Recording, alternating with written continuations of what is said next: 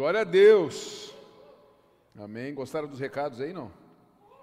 O menino do recado está aqui, hein, pessoal? Dá uma moral para ele.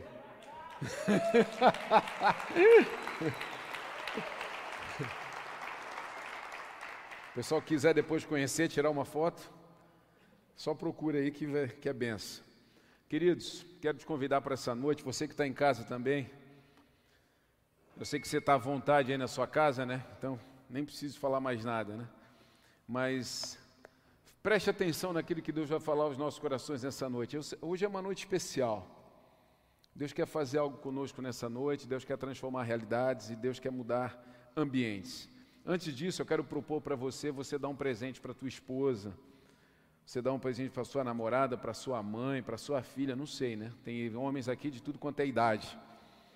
Esse livro aqui é um livro do T.D. Jakes, A Dama, Seu Amado e Seu Senhor, As Três Dimensões do Amor Feminino.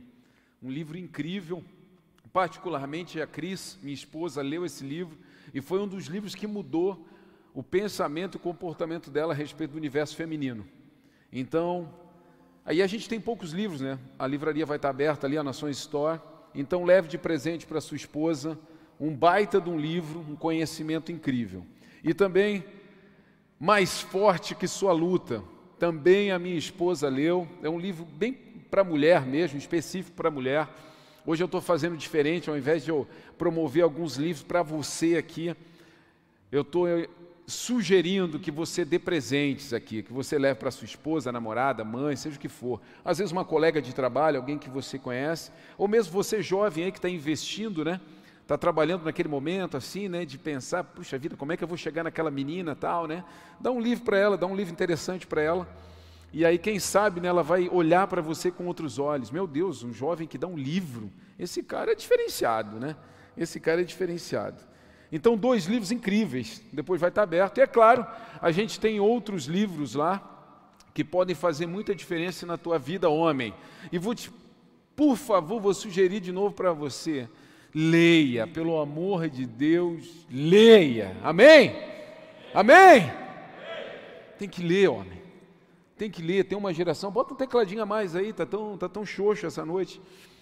É, tem uma geração vindo, sabe? Ah, essa leitura zero. Eu falo muito disso e vou sempre falar. É difícil você sentar assim com pessoas que não leem nada.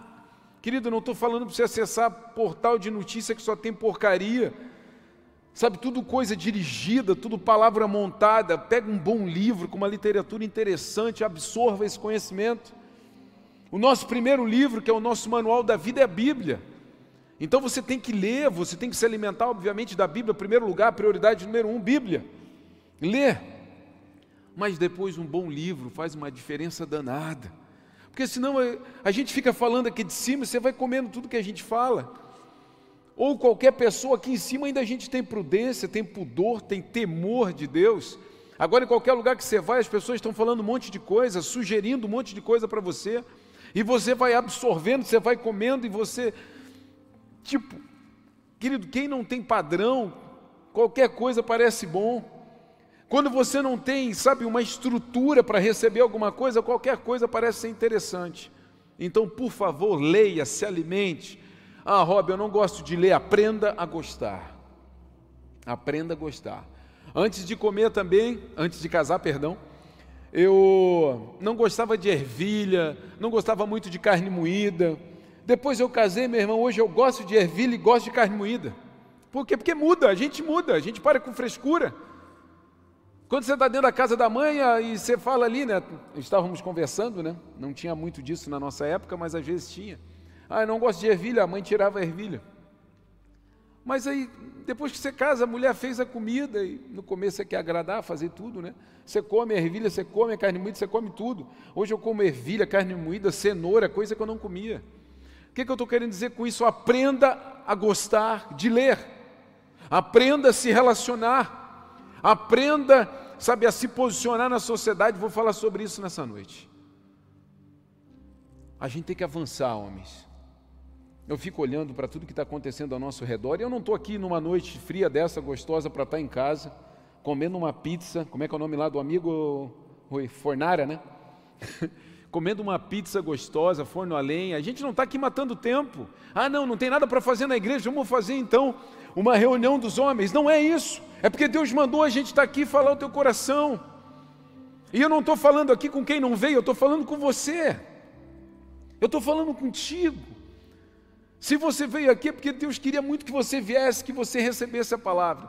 E nessa noite eu quero, acho que tem aí um slide com o tema. Esse é o tema dessa noite: justiça e integridade. Justiça e integridade. Pensa no negócio que tem queimado meu coração, pensa no negócio que tem me, me tirado o sono, pensa no negócio que tem inflamado a minha vida, pensa no negócio que tem feito eu parar de fazer coisas e ficar pensando nisso. Eu quero pedir desculpas para você, mas nessa noite eu vou ser o hobby policial mal. No culto de domingo tem criança, tem mulher, né? Aí você tem que ser o policial bom. Hoje eu vou ser o policial mal. Porque eu quero falar do meu coração de homem para o teu coração de homem. Se tem alguma mulher metida em casa, o problema é dela, que está sendo transmitido. Mas é um culto de homem, estou falando com homem. E você que está em casa também, para de frescura. Eu quero falar com o teu coração. Mesmo, eu vou falar sobre paternidade, ah, mas eu não sou pai ainda, mas você vai ser. Então já se prepara. Ah, mas eu não casei ainda, mas vai casar. Eu creio, pelo menos, que você vai encontrar alguém. Porque nós temos, e, e isso tem me cortado o coração. Eu preguei domingo aqui. Quem que estava domingo? Quem que ouviu, pelo menos aí? Você lembra do que eu preguei? Sim ou não? Meu Deus, misericórdia. Às vezes eu venho assim e penso, Deus, será que vale a pena? Porque a gente prega no domingo, na segunda o cara já não lembra mais. E eu fico pensando, não, mas amém, Deus, eu tô, o que eu prego, eu trago para a minha vida. E graças a Deus está tudo bem. Graças a Deus o Senhor tem falado muito ao meu coração. Mas eu preguei domingo, falei obviamente algumas coisas, mas eu citei muito Amós, um profeta. E hoje vou falar um pouco sobre ele também. Mas esse tema, querido, e vai ser só esse slide aqui. Não quis fazer mais slide nenhuma. Hoje não não não estava com vontade de te agradar. Justiça e integridade. Isso tem queimado meu coração. Queima o meu coração como pai de família, queima meu coração como marido, queima meu coração como alguém que está posicionado dentro da sociedade. Queima meu coração essa palavra justiça e integridade. E aí você vai para a Bíblia, meu Deus do céu. A Bíblia fala muito sobre isso. Eu quero abrir com vocês lendo Salmos capítulo 11, a partir do verso 1. O salmista Davi fala o seguinte, Salmos capítulo 11, a partir do verso 1. Salmos 11, a partir do verso 1 diz assim: No Senhor eu me refugio. Porque então vocês me dizem: voem para os montes como um pássaro. Os perversos preparam seus arcos e colocam as flechas nas cordas. Das sombras eles atiram contra os que têm coração íntegro. Os alicerces ruíram. O que pode fazer o justo? O Senhor, porém, está em seu, em seu santo templo. O Senhor governa dos céus, observa a todos com atenção, examina cada pessoa na terra. O Senhor põe à prova tanto o justo como o perverso ele odeia quem ama a violência. Fará chover brasas vivas e enxofre sobre os perversos, e com ventos abrasadores os castigará. Pois o Senhor é justo e ama a justiça, os íntegros verão a sua face. Amém? Amém? Coisa linda. Fala conosco, Pai. Pois o Senhor é justo e ama a justiça, os íntegros verão a sua face. Sabe, eu comecei a pensar e refletir muito a respeito de justiça e a respeito de integridade, a respeito de retidão. E a gente, quando começa a trazer isso para a nossa vida, contextualizar diariamente, vamos falar sobre justiça. Vamos falar sobre justiça social, por exemplo. Vamos falar sobre o que nós estamos vivendo hoje. Vamos falar sobre os nossos relacionamentos. Vamos falar sobre o posicionamento do homem. Obviamente que hoje eu quero falar mais sobre o posicionamento do homem. A gente tem falado muito sobre uma geração que está vindo, uma geração que está vindo é, meio que às cegas, uma geração fragilizada. Né? Hoje se vende muito o conceito, o conceito de antifrágil. Mas quem produziu essa geração fragilizada? Quem produziu essa geração? Que alguns falam mimimi e, e tantos outros estigmas que essa geração tem recebido. Quem produziu essa geração, se não a geração anterior? Querido, uns semeiam e outros colhem. Se nós temos hoje uma geração de adolescentes e jovens, sabe, que estão fraquejando nas, nas suas primeiras aflições, que não estão conseguindo pular o muro como você pulava na tua juventude, que não tem conseguido driblar as dificuldades da vida como você driblou na sua juventude, isso tudo tem muito da sua responsabilidade, isso muito, isso tem muito do seu dedo, isso tem muito do seu toque. É muito fácil nós apontarmos e falarmos: meu Deus, que geração é essa que está vindo? Nós estamos perdidos com essa geração. Uma geração de pais fracos, uma geração de maridos fracos, mas espera aí, quem produziu essa geração? Em quem essa geração está se espelhando? Em quem essa geração está observando? A quem essa geração está observando? Quem são os referenciais de paternidade para que, essa gera... para que esse homem seja um bom pai? Quem é o referencial de marido para que esse cara seja um bom marido? Quem é? Quem é? Nós estamos abrindo mão, nós estamos lavando as nossas mãos e dizendo: olha, querido, assiste alguém aí na internet, siga alguém na internet, seja seguidor de algum famoso ou de algum influencer, e vai lá e pega as dicas do cara. Mas onde é que está o nosso senso de justiça? Onde está o nosso senso de integridade? O que nós vemos aqui, o salmista Davi falando, dentro de um contexto, fala a respeito do perverso, fala a respeito do justo, fala a respeito daquele que Deus abomina e fala daquele que Deus protege, que Deus cuida, que o Senhor guarda, porque Ele tem prazer na justiça, Ele tem prazer no justo. E o que é ser justo? O que é a justiça? Querido, no padrão bíblico, e traçando e e vindo direto para o Novo Testamento, nós temos a cruz. A cruz é a maior ferramenta de justiça da humanidade. É a maior ferramenta de justiça da humanidade. Porque nós éramos pecadores destinados à morte, condenados à morte. E o próprio Cristo, o próprio Deus, enviou o seu Filho para ser justiça por nós, para nos justificar. Então ele morre mesmo não tendo pecado nenhum, mesmo não tendo dolo nenhum, mesmo não tendo erro nenhum, mesmo não, tô, não tendo cometido nenhum erro, nenhum pecado. Ele morre por nós, ele se torna justiça por nós. E dessa forma ele nos justifica. O que justifica a nossa salvação? Jesus Cristo na cruz. Então ele nos torna justos. Ele nos permite, ele abre um acesso, nos permitindo sair da morte e entrar para a vida. Jesus é o caminho, verdade e vida. Aí você começa a perceber: peraí, a gente está falando de justiça, a maior justiça que existe é a cruz. Porque Jesus veio para nos libertar da morte e trazer para a vida. E ele se chama, se autodenomina de caminho. Então espera aí, então a justiça tem a ver com caminho, a justiça tem a ver com oportunidade, a justiça tem a ver, sabe, com tirarmos escamas dos olhos das pessoas, a justiça tem a ver com sacrifício, tem a ver com abrir mão da minha vida, justiça tem a ver com isso, justiça tem a ver com amar o próximo, justiça tem a ver com isso. Então eu começo a abandonar alguns conceitos e começo a abandonar alguns padrões. Porque sempre que você achar na Bíblia perverso e justo, o perverso está construindo para si mesmo, está montando brasas sobre sua vida, sabe, está olhando para o seu, seu ventre, olhando para o seu umbigo, o perverso está adquirindo, está somando, está pensando em si mesmo. Agora o justo, ele tem apontamentos, ele faz pelo outro, ele faz pelo outro, ele faz pelo outro. Ele ama, ele protege, ele cuida, ele se entrega. É um outro olhar, é uma outra dinâmica. Então o próprio Cristo, ele se faz justiça quando ele sai dos céus, sendo Deus, e vem para a terra, se tornando homem comum. e morre na cruz por nós. A justiça tem a ver com entrega. Ser justo nesse tempo tem a ver com entrega. Ser justo nesse tempo tem a ver com olhar pelo outro.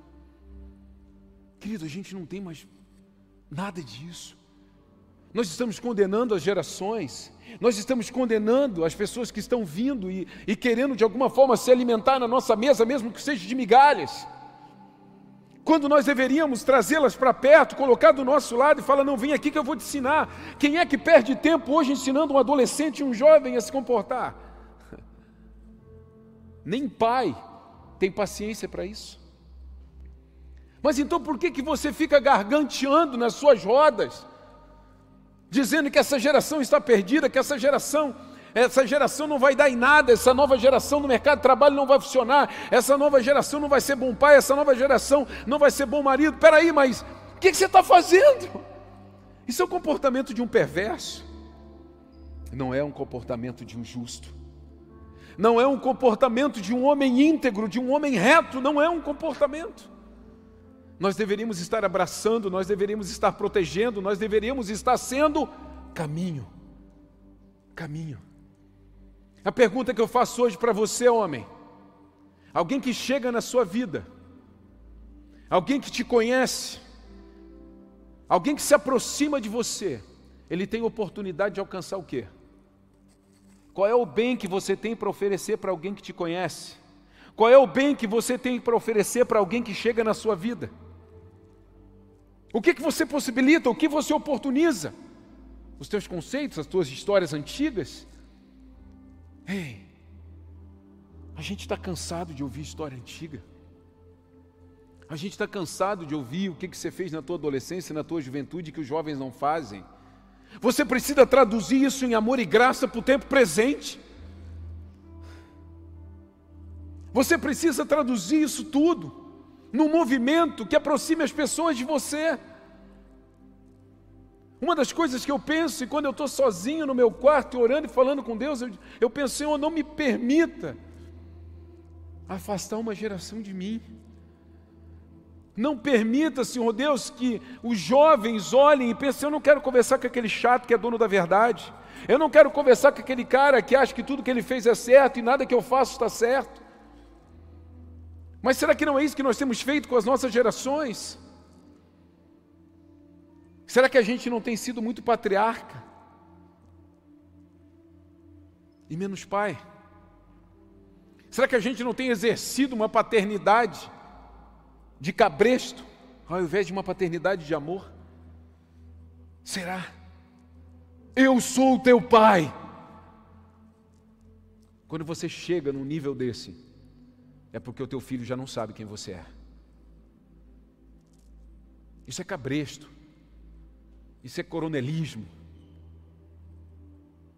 A criança sabe quem você é. A criança reconhece quem você é. Agora, qual é o teu senso de justiça e de integridade? O salmista fala, Davi fala a respeito, o Senhor é justo e ama a justiça. Os íntegros verão a sua face. Ele ama a justiça, porque ele é justo. Ele se tornou justiça por nós através do Filho Jesus. Nós fomos justificados eu falava domingo sobre isso, eu falava, querido, se nós somos os justos da terra, se nós somos os íntegros da terra, nós temos que oportunizar que as pessoas cheguem até nós e encontrem o que? Justiça e integridade. Mas será que as pessoas têm encontrado em você justiça e integridade? Será que o teu discurso, e mais do que o discurso, a tua vida, reflete justiça e integridade? os teus conselhos, a tua caminhada? Será que você pode falar assim como o apóstolo Paulo falava? Sede meus imitadores, assim como eu sou de Cristo. Querido, seja justo como eu estou sendo justo nesse momento. Eu estou sendo justo no meu seio familiar, eu estou sendo justo no meu relacionamento social, eu estou sendo justo no meu relacionamento, sabe, em família, seja lá o que for. Será, homens? Será? Essa é a pergunta que eu faço. Querido, eu fico pensando e assim, Deus, tem misericórdia da gente, tem misericórdia da gente, tem misericórdia. E peraí, você tem uma responsabilidade muito maior do que a mulher. O homem, ele tem uma chamada, ele tem uma chamada, querido, bem diferente da mulher. O homem carrega um sacerdócio, o homem carrega paternidade. O homem carrega, querido, o peso de ser o cabeça num relacionamento. O homem carrega o peso, no bom sentido, de amar a sua mulher como Cristo amou a igreja, ou seja, se esvaziando, se entregando pela sua família, pela sua casa. Se você está com algum discurso aí de que você está cansado do teu casamento, que você está cansado do teu filho, que você está cansado da tua paternidade, que você está cansado da tua família, eu só vou dizer uma coisa para você. Você pode até estar tá cansado, mas é porque você está fazendo tudo errado. Não tem nada a ver com paternidade, não tem nada a ver com família, não tem nada a ver com casamento. As pessoas falam assim: ah, eu não vou casar porque casamento não dá certo. Não, não, não. Quem não dá certo é você. Quem não está fazendo certo é você. Casamento dá certo sim. Casamento é bênção, sim. Família é bênção, sim. É você que não está fazendo certo. Ontem eu estava falando com os alunos ali do Rui e eu dei um exemplo, bobo, mas um exemplo normal, um exemplo bem para a gente entender. Quando você compra algum eletrodoméstico, querido, ele vai com manual de instrução. Você levou aquele eletrodoméstico para casa, você não olha manual de instrução, ninguém lê manual de instrução, pelo menos a maioria não faz isso, eu não faço e você vai lá e mexe, faz do teu jeito, como você acha que é. Daqui a pouco, bum, não deu mais certo, queimou, sei lá, estragou. Quando você volta lá na garantia, você volta lá na, na empresa, você fala, ó, quero garantia disso aqui. O cara vai examinar, vai ver, pô, mas você ligou errado, no, sei lá, você, você mexeu nessa tecla aqui, não era para ter mexido. Você botou, sei lá, uma pilha, ligou na energia, 110 era 220, seja lá, alguma coisa você fez errado. O que o cara vai dizer para você? Não tem garantia. Não tem garantia. Você voltou na empresa que criou o negócio. Você voltou na empresa que criou o negócio, você levou na, no comércio que vendeu para você, só que você vai levar um não, e depois vai levar outro não, e vai levar outro não. Por quê? Porque você não leu o manual, você não fez como deveria ter sido feito. Sabe o que acontece com um casamento que não dá certo? Exatamente isso. Você não lê o manual, você não sabe o que, que Deus falou a respeito de casamento, o que, que Deus pensa a respeito de casamento. Você quer fazer do teu jeito, da tua forma, da forma que teu amigo de mesa de bar te instruiu. E aí você vai fazendo tudo errado, depois você fala assim: ah, não dá certo. Você não fez certo. É bem diferente. Não dá certo e não fazer certo. E aí não adianta. Você vai pedir garantia e não vai ter garantia. Então nós estamos vivendo num tempo onde nós estamos taxando todas as coisas. Isso não é bom, isso é bom, isso não vai dar certo, isso já acabou, família não é mais uma realidade, para que casar, para que ter filho, para que não sei o quê. Quem deu ordens para você mudar conceitos que são imutáveis? Quem deu autoridade para você mudar coisas que não foi você quem criou? Da onde vem essa autoridade? Da onde vem esse teu senso de mudar padrões onde não foi você quem criou? O que que o homem está fazendo no tempo chamado hoje? O homem está mexendo numa estrutura, querido, que não é para mexer. Nós estamos vivendo num tempo que se nós fôssemos somente obedientes, nós estaríamos vivendo muito melhor. Mas a gente não quer ser obediente, a gente quer fazer do nosso jeito. A gente quer fazer do nosso jeito. Está aqui o manual de instrução, mas assim, não, eu vou colocar essa TV na parede do meu jeito. Eu sei como é que coloca. Eu sei o melhor jeito, eu não preciso ver. Sobrou quatro parafusos, quatro porcas, mas não interessa. Está aqui, a TV está na parede. Vai chegar uma hora que alguma coisa vai acontecer com essa TV. E é exatamente isso que acontece com as nossas vidas. E o nosso senso de justiça está onde? O Deus que ama a justiça, querido, ele odeia a injustiça. O Deus que ama a justiça odeia a injustiça. O Deus que ama a integridade odeia a falta de caráter. E nós estamos vivendo a nossa vida como? Me digam aí, homens, como é que vai a tua empresa, o teu negócio? Está bom? Está legal? Está rendendo? Está produzindo? Está dando dinheiro? Ah, não, eu faço umas coisinhas erradas ali, mas eu tenho que fazer para dar certo. Isso não é ser justo, isso não é ser íntegro. Ah, vai ter uma empresa para você ver, então não tenha. Se você tiver que fazer alguma coisa de forma escusa para ter uma empresa, então não tenha. Então não tenha, vá trabalhar como colaborador, como assalariado de alguma empresa. Agora, se você realmente acredita que é um Deus sobre a tua vida, você vai abrir um negócio e vai fazer tudo que deve ser feito. Ah, mas tem muito imposto, tem muito tributo, pague, dê a César o que é de César. Pague, faça o que tem que ser feito. Ah, tu não sabe essas leis, o Brasil, é, uma, é taxação, é tributação, tu é louco, tu não sabe o que está falando, pastor. Não tenha uma empresa. Se você não consegue ser íntegro, não tenha uma empresa. Seja um colaborador. Se o negócio que você quer iniciar a tributação é pesada, não abra a porta. Mas se abrir, faça o que tem que ser feito. Faça o que tem que ser feito. O profeta Amós fala em Amós capítulo 5, do 18 a 25, quero ler com vocês.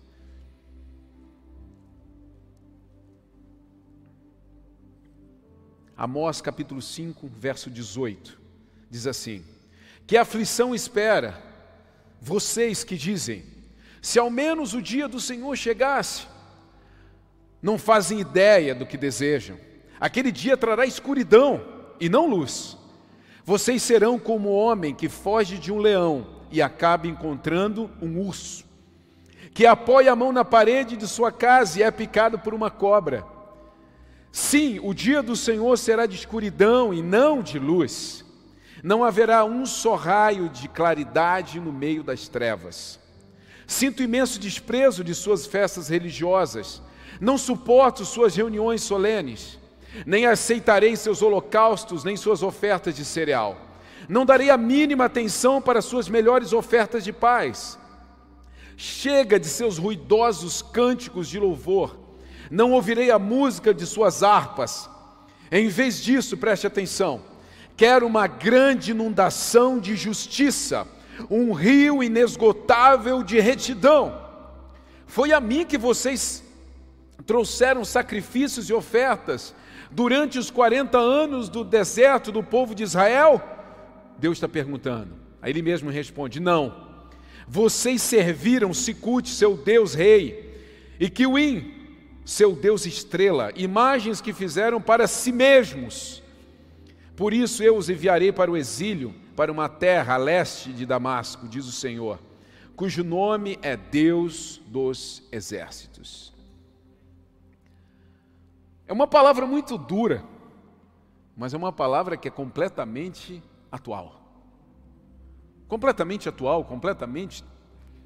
Você pode trazer e traçar nossa realidade. Traçar nossa realidade.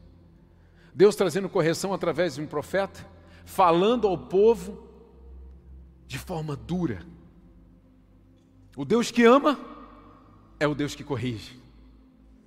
E ele falando com o povo, e ele se manifestando, e ele trazendo e abrindo o seu coração, eles falando assim: tá, o que você está esperando? Você está esperando o final dos tempos? Tem gente que diz assim: ah, quero mais é que, que termine tudo, que, que Jesus volte, né, que tudo fique bem, querido, quando Jesus voltar. Assim como Deus mesmo se posiciona, vai ser um dia pesado, vai ser um tempo escuro, porque vai ser um tempo de juízo. Se hoje você esconde os teus delitos, se hoje você esconde o teu caráter falho, nesse dia tudo vai aparecer. Se hoje você esconde as coisinhas que você faz que ninguém sabe aparentemente, naquele dia vai aparecer. Então nós ficamos esperando pelo dia, dizendo: ah, quando o dia chegar, então tudo vai ficar melhor. Então eu vou para o céu porque todo mundo vai para o céu. Eu vou para o céu porque, porque eu sou bom. Eu vou para o céu porque eu estou fazendo as coisinhas certas. Aí Deus fala o seguinte: ei, aquele dia vai ser um dia de escuridão. Aquele dia vai ser um dia onde tudo vai aparecer que você fez, que você construiu, que você desenhou sobre essa terra. Aquele dia nada vai ficar encoberto, tudo vai aparecer. Você está desejando coisas, é por isso que o texto fala: você está correndo do leão, vai se encontrar com o urso, não vai ter para onde fugir, não vai ter para onde fugir. Você vai tentar se esconder de novo, não, Deus, mas eu não fiz aquilo porque eu queria, eu tinha que fazer para alimentar minha família, não tem desculpa. Se é para ser justo, é para ser justo. Eu lembro de uma situação que até hoje eu penso, de vez em quando vem à minha mente, e por isso que eu, eu amei e honrei meu pai até ele partir. E eu me lembro de um dia nós estávamos em casa. Nós não éramos miseráveis, mas nós éramos pobres. E eu não tenho vergonha em dizer isso. E eu me lembro que nós estávamos em casa ainda pequenos, eu e meus irmãos, somos em três homens, e eu vi que estava um clima pesado entre minha mãe e meu pai. E um clima tenso, minha mãe chorava pelos cantos da casa, e, e obviamente eu já ainda criança, mas eu percebia que alguma coisa não estava bem. E, e então eu vi o meu pai conversar com ela e minha mãe sair. E nós morávamos num prédio. E eu vi minha mãe sair com as mãos vazias e minha mãe voltou com uma bolsa cheia de alimento. E depois eu descobri que minha mãe saiu na, na, na porta dos vizinhos pedindo alimento. Porque nós não tínhamos para o dia. Nós não tínhamos para o dia. Nós não tínhamos o almoço do dia a janta do dia, não tínhamos. E nós éramos crianças e eles estavam atrás de como suprir essa necessidade. Mas eles foram íntegros. Eles poderiam ter feito coisas erradas, equivocadas, poderiam de alguma forma, poderiam para uma sinaleira dizer que era um dinheiro para uma coisa e era para outra, poderiam fazer qualquer coisa. Assim como a gente vê, às vezes, ah, o fulano roubou, mas pô, roubou para dar para boca do, na, botar na boca do filho. Não, mas não, não justifica. E minha mãe subiu e pediu alimento. E eu penso isso. E meu pai junto com ela. E eu penso assim, Senhor, isso, é, isso dói, isso machuca. Isso é, é, é, é uma das, das maiores dificuldades do ser humano, declinar da sua posição e, e clamar por misericórdia num pedido como esse. Mas não se perde a integridade. Não se perde o senso de justiça. Você faz por amor e graça. Você faz porque você tem pessoas ao teu redor que você ama, que você quer cuidar e você quer preservar. E isso me marcou e, e, e aquilo me marcou tanto e, que até hoje me lembro como se fosse hoje ela voltando para casa. E eu penso assim, e por isso que minha mãe ainda está viva, meu pai já partiu, mas protegê-la, guardá-la, honrá-la é o mínimo. Ser íntegro nessa terra é o mínimo que eu posso fazer por Ele, porque Ele foi.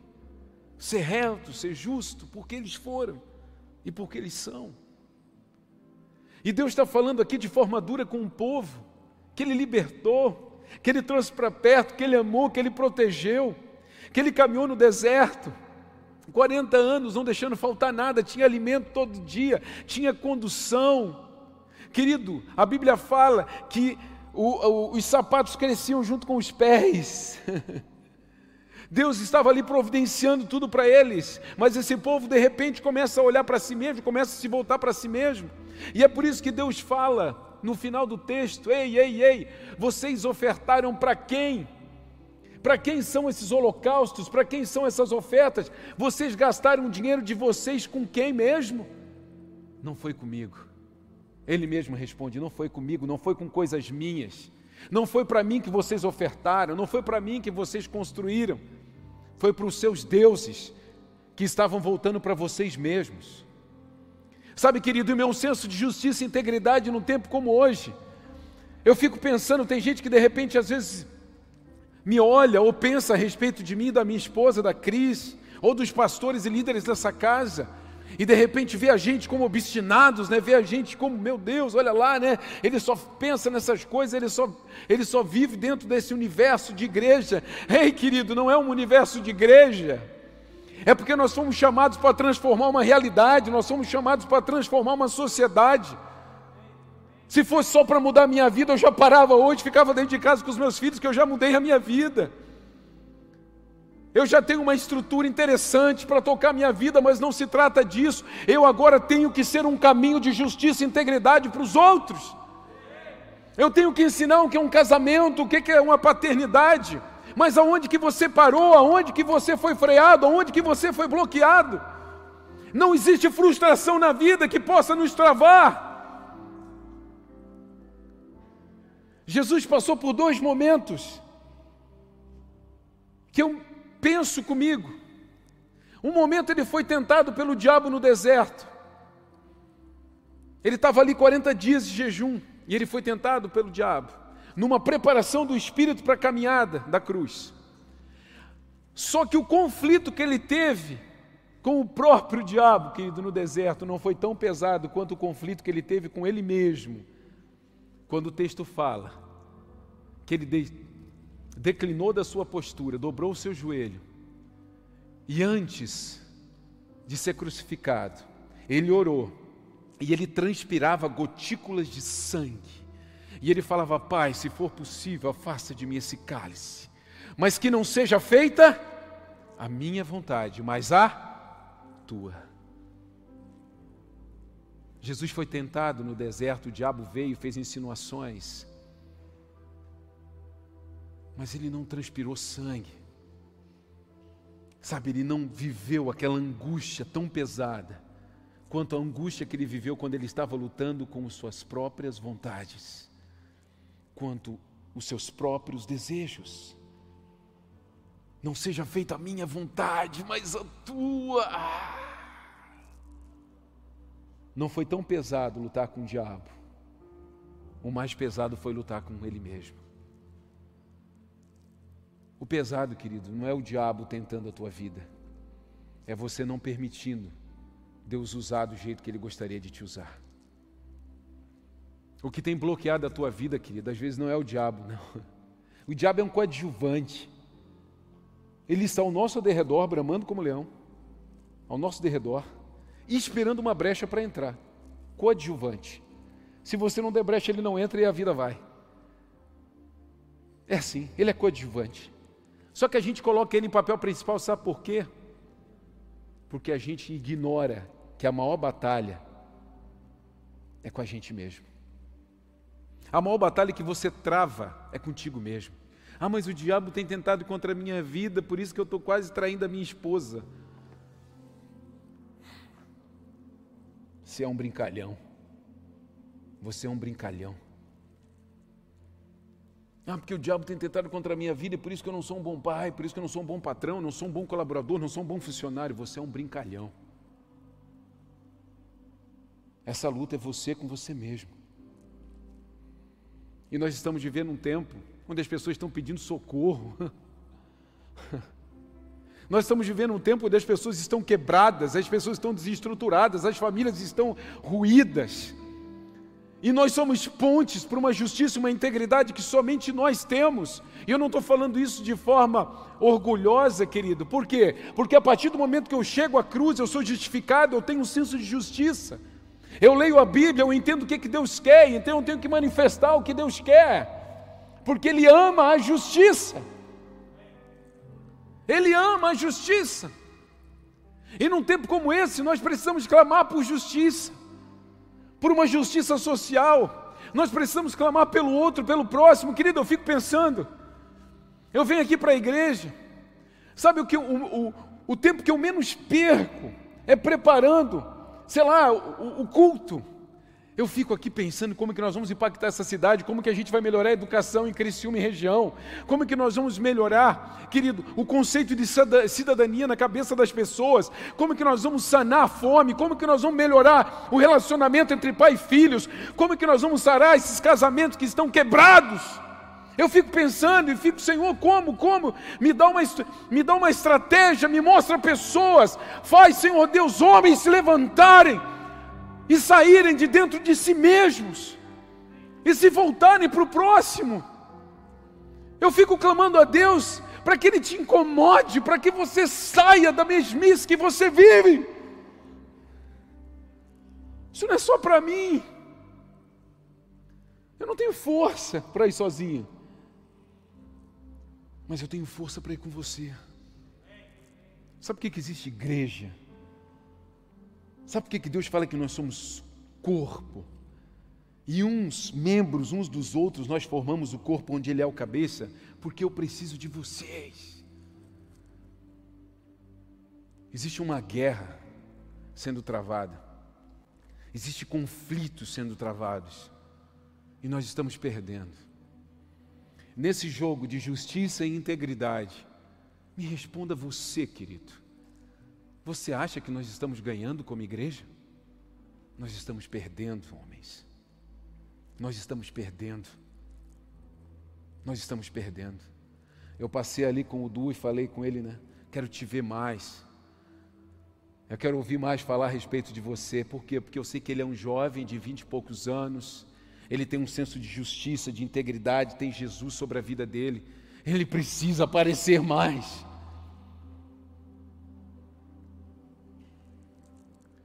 Quando eu comecei meu trabalho com jovens, eu falava, tinha jovem que falava assim: "Ah, pastor, eu quero a falsa humildade, eu odeio falsa humildade".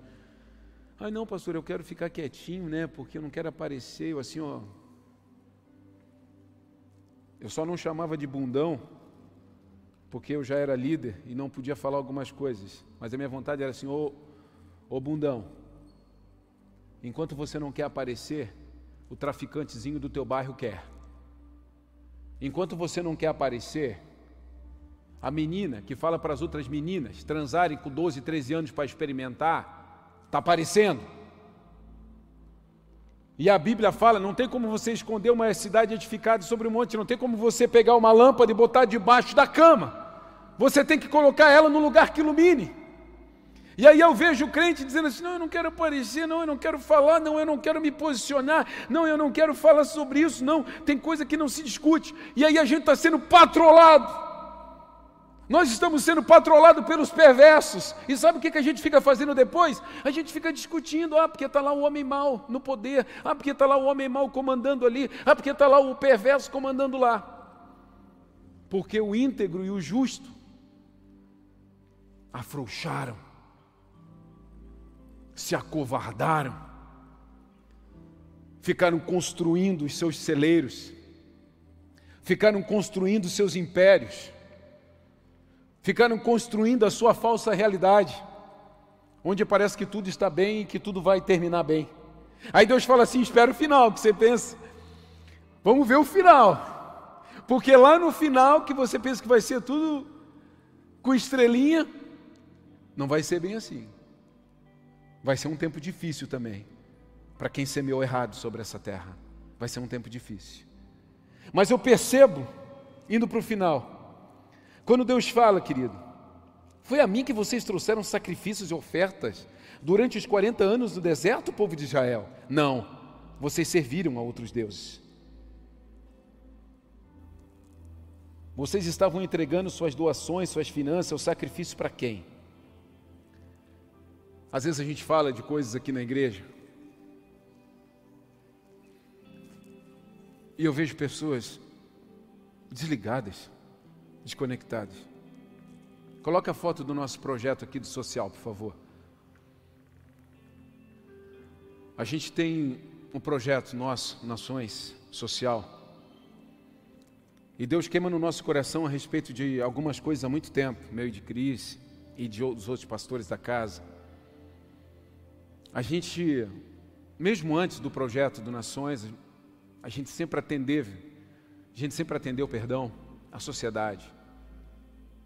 Eu sou um cara que sai por aí falando tudo quanto é canto, e eu sou feliz da vida por isso, por eles me convidarem. Essa semana, de novo, 28 me chamou para ir lá falar de novo com os militares. Eu não ganho nada para isso, porque porque eu já recebi na cruz a eternidade mas eu preciso ser um senso de justiça e de integridade para esse povo. Eu preciso ser um senso de justiça e integridade para esse povo. Se o Rob não aparecer, alguém vai aparecer. Se o Ramon não aparecer, alguém vai aparecer. Se o Fernando não aparecer, alguém vai aparecer. Se o Adavilson não se posicionar, alguém está posicionado. Querido, não reclame daquilo que você permite. Não reclame daquilo que você permite. Chegou uma hora dos homens de Deus se levantarem, chegou a hora dos homens de Deus se posicionarem. Chegou a hora, querido, de você, como homem, se posicionar dentro da nossa sociedade. Não dá para a gente caminhar simplesmente achando que nós estamos fazendo as coisas certas. Não tem aí a imagem? Dá uma olhadinha lá para mim, quem está aí. Ah, apareceu. Esse aqui é o nosso projeto, aqui do social. A gente está construindo aqui atrás. Já chegou o primeiro container, vão ser três containers. Tem uma outra imagem? Exatamente aí, pode parar aí. Aqui embaixo vai ser a parte do mercado solidário, em cima vai ter mais uma sala. a sala onde a gente faz os nossos treinamentos, faz a nossa expansão, vai ter a, parte de kids, vai ter uma parte de ensino também que nós vamos plantar em nome de Jesus ainda nesse ano 2022, no próximo ano, né, ajudando crianças na fase de alfabetização. Isso tudo é para quê? Sociedade. Se eu perguntar aqui se tem alguém que precisa de cesta básica, não, não, não, não precisa não.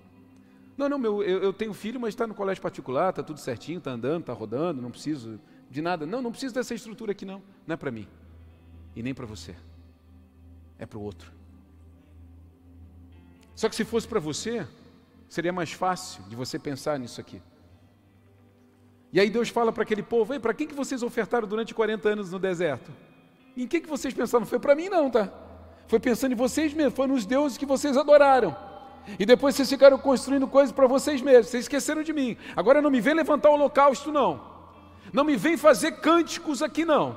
Porque vocês se esqueceram de mim, vocês deram as costas para mim, e agora vocês querem. Não, não, então cumpram princípios. Cumpram princípios. Nós começamos esse projeto, e nós começamos a pensar, querido, a igreja é um mecanismo dos céus na terra. A igreja é um mecanismo dos céus na terra. A igreja, querido, sabe, é um organismo que Deus plantou na terra para fomentar o reino dos céus aqui. Então a igreja ela precisa ser o próprio Cristo aqui. E Jesus atendia os necessitados. Essa é a essência do Evangelho. Atender os necessitados, as pessoas, as famílias. Você olha ali, de repente você vê alguma três caixas ali de, de metal. Eu vejo centenas de famílias. Eu vejo centenas de crianças a gente fez o primeiro mercado solidário, quase 50 famílias vieram aqui traz, levando as suas compras. A gente viu o sorriso nos lábios daqueles pais, daquelas mães. De repente você nunca passou por isso. Glória a Deus que você nunca passou. Mas então que você permita que ninguém passe. Isso é justiça, isso é integridade. A gente quer construir um mundo melhor, apontando o dedo. Sabe, homens, você quer construir um mundo melhor cuidando do casamento do vizinho. Você quer construir um mundo melhor falando do filho, do teu cunhado. Cuide do teu filho, cuide da tua esposa, cuide da sua vida, cuide da sua mãe jovem, cuide da sua casa, cuide dos seus pensamentos, cuide das tuas atitudes e ame o próximo. Se importe, se entregue, se esvazie se esvazie. O que é justiça social? Como que se muda o Brasil? Quando uma verba que é para vacina vai para o bolso de alguém, quando uma verba que é para comprar carne para as creches da cidade vai para o bolso de alguém, quando uma verba que é para suprir uma necessidade das pessoas que ficaram sem salário sem trabalhar no tempo de pandemia, e pessoas que não precisavam desse dinheiro gastaram absurdamente com coisas fúteis. Isso é integridade? Isso é justiça? Não. Mas você não pode cobrar justiça de quem não é justo. Você não pode, querido, cobrar justiça de quem não foi justificado. Você não pode cobrar integridade de quem não serve a um Deus íntegro e reto. Agora, se você é, você precisa viver sobre esse caminho e mais do que isso, você precisa oportunizar que pessoas vivam esse caminho. Essa noite é uma noite, eu falei para você que você, você vai ter a oportunidade de mudar a vida de pessoas nessa noite. Eu fiz questão de deixar para falar desse projeto social, mais especificamente aqui no HQD. Eu mostrei rapidamente no culto de domingo, mas nem era para ter mostrado, acabei mostrando, mas eu queria falar aqui. Com os homens. Sabe por quê? Porque por muito tempo você falou assim: ah, conversa com a minha esposa. Por muito tempo você falou, você delegou, você terceirizou a tua decisão. Por muito tempo as pessoas vinham até você com uma necessidade, você falou, ah, mas eu vou falar com fulano para ver se nessa noite Deus está falando com você. Quem é você? Qual é o teu senso de justiça? Nós não, temos que, nós não podemos fazer nada como troca pela cruz e nunca vai ser. A cruz é graça, é imerecido. Mas nós podemos fazer hoje sobre a terra coisas incríveis. Eu te quero te convidar nessa noite, homens, para fazer algo incrível, que é mudar a realidade de pessoas. A gente começou esse projeto social, tivemos algumas boas ofertas, mas pararam. Às vezes eu converso com a finança, nós temos uma finança, obviamente, ah, parou, não veio mais nada. Eu penso, Deus, não, o Senhor envia, Pai, envia rios, envia pessoas generosas, porque nós queremos tocar nessa cidade, nós queremos transformar a realidade, nós queremos melhorar Criciúma, nós queremos melhorar nossa região. Queridos, eu quero colocar curso. Essa semana eu estava aqui, eu e o Neto, e veio o cara de uma grande construtora aqui da nossa região. Nós estamos sonhando com a construção do nosso prédio aqui atrás. Vão milhões na construção desse prédio. Mas esse prédio, nós vamos abrigar salas de aula, nós vamos oportunizar e qualificar pessoas para o mercado de trabalho. Nós vamos abrir empresas e negócios aqui que vão tirar jovens de ambientes tóxicos onde eles estão e lançá-los para formar uma nova geração. Como é que a gente vai formar uma nova geração? Trabalhando no adolescente e no jovem. Daqui a 10, 15 anos nós vamos ter uma nova geração. É um trabalho de formiguinha, mas tem que ser feito. A igreja é para isso. A igreja oportuniza. A igreja mexe no espírito, na alma e no corpo. É a igreja. Por isso, nessa noite, eu quero te desafiar a você ser justo e a você ser íntegro nessa terra. Eu quero te desafiar, querido, como homem aqui nessa noite, a você se unir a mim nesse projeto social e dar uma oferta para que a gente não pare, para que a gente avance. Essa semana nós, a gente vai de cotação em cotação. Fizemos cotação do DEC. Você pode pensar assim, nossa, mas para que isso tudo? Aqui nessa igreja, a gente faz tudo com excelência. E se vê uma família carente, ela vai ser tratada com excelência. Vai ter uma boa recepção, vai ter um café para ela tomar enquanto espera, vai ter um suco para a criança, vai ter, vai ter tudo que ela merece. Eu estou atrás de um carro de doação porque a gente faz visita nas casas. Então a gente está atrás de tudo. E eu sei que o nosso Deus é um Deus de, sabe, de caminhos. E vai acontecer tudo o que a gente quer, vai acontecer. Mas não é porque o hobby está querendo, porque o hobby está pedindo. É porque existe um clamor na terra. E eu quero que você faça parte desse clamor. Fique de pé. Eu quero orar contigo.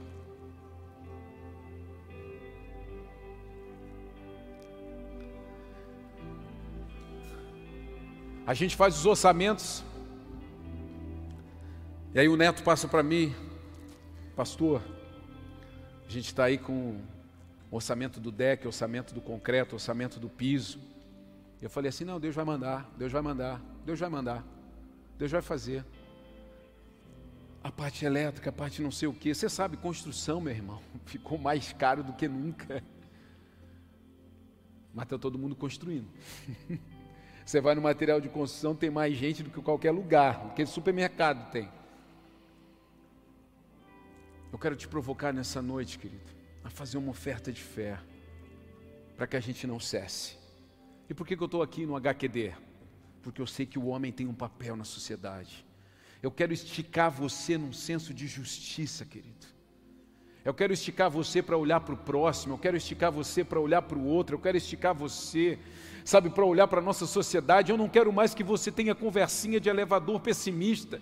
Ah, não vai dar, não sei o que vai acontecer com o Brasil ano que vem, eu não sei o que vai acontecer, meu Deus. Eu quero que você mude o teu discurso.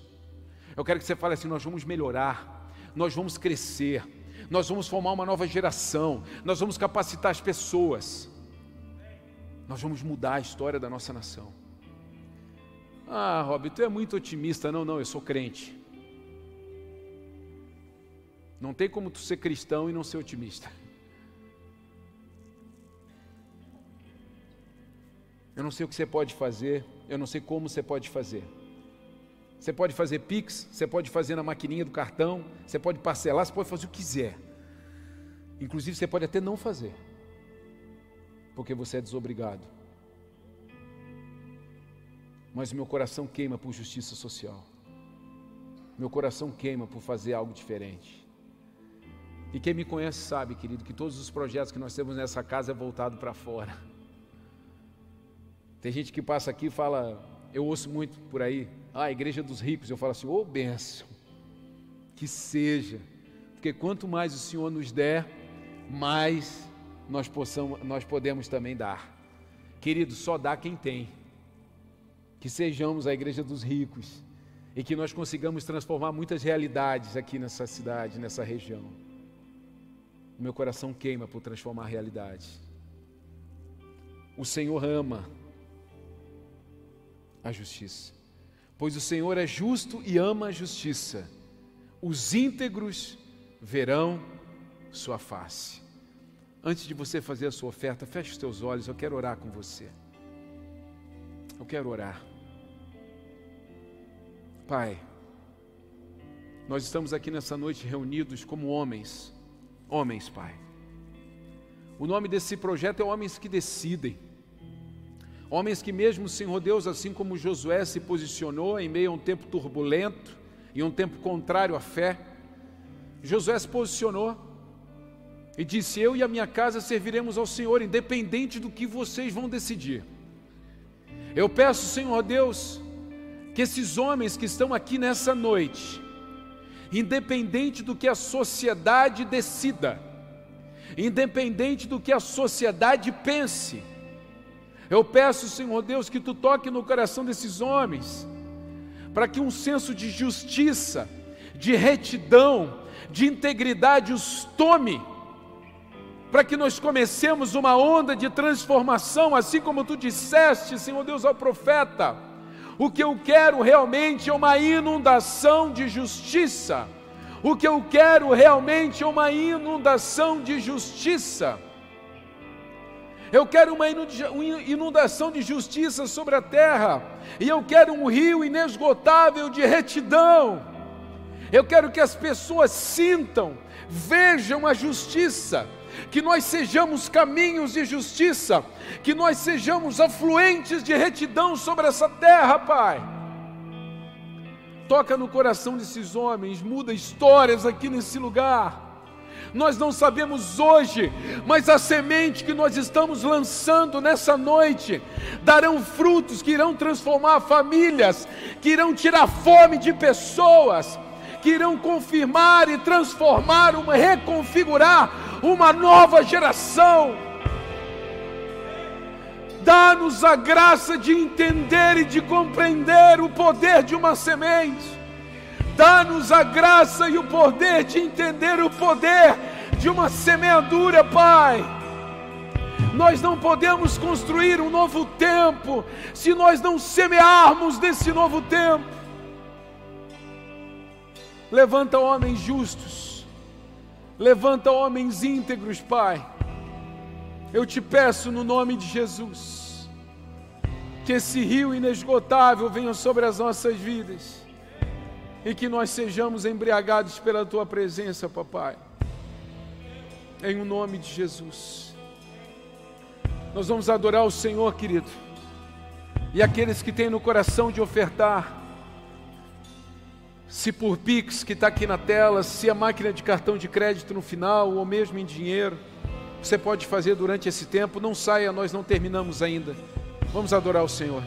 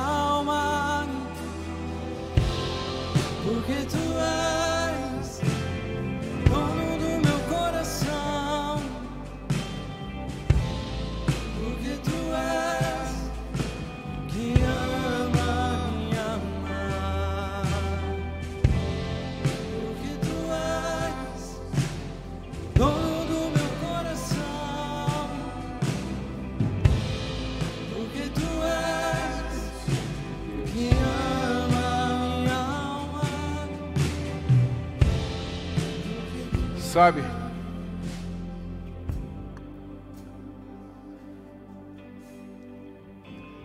Eu tenho conversado com muitas pessoas nesses dias. Hoje mesmo estava conversando com o Luan a respeito de algumas coisas. E tenho refletido muito naquilo que Deus está construindo. Esse período de pandemia fragilizou muitas pessoas, mas ao mesmo tempo endureceu muitos corações.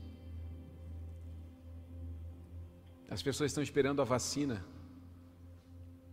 para voltar para suas vidas, para voltar para os seus pecados, para voltar a cometer os mesmos erros. A pandemia não ensinou nada. A pandemia tirou pessoas. A gente perdeu, quem sabe, amigo, familiar, mas não nos ensinou nada. Às vezes é assim que acontece.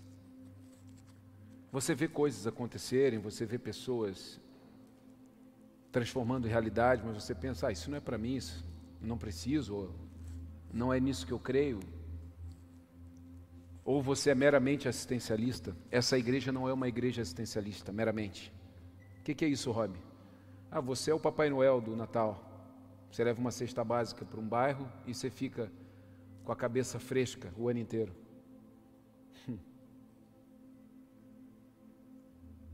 Isso é uma mentira, isso é um engano. Nós precisamos mudar o nosso pensamento. Nós precisamos mudar as nossas atitudes. Os ventos sempre vão bater no barco. Agora, querido, você tem que saber se Jesus está dentro ou não. Porque tem barco que ele não está. Se houver justiça, se houver integridade, Ok. Senão não está. Sabe, homens, Deus escolheu você para estar aqui nessa noite. E eu queria muito falar com vocês sobre isso que eu falei: justiça. Seja justo, seja íntegro. Você vai prosperar como você nunca prosperou. Você vai viver como você nunca viveu antes. E você vai experimentar daquilo que você nunca experimentou sendo justo e íntegro. Pode ter certeza disso. Se você de alguma forma não pôde ofertar hoje por algum motivo, mas você é uma pessoa, às vezes um fornecedor de serviço, ou mesmo você tem algum negócio, madeira, concreto, piso, parte elétrica, qualquer coisa, de repente você é um comerciante dessa área, e você pensar, ah, eu quero ofertar em alguma área disso, nos procure. Nos procure.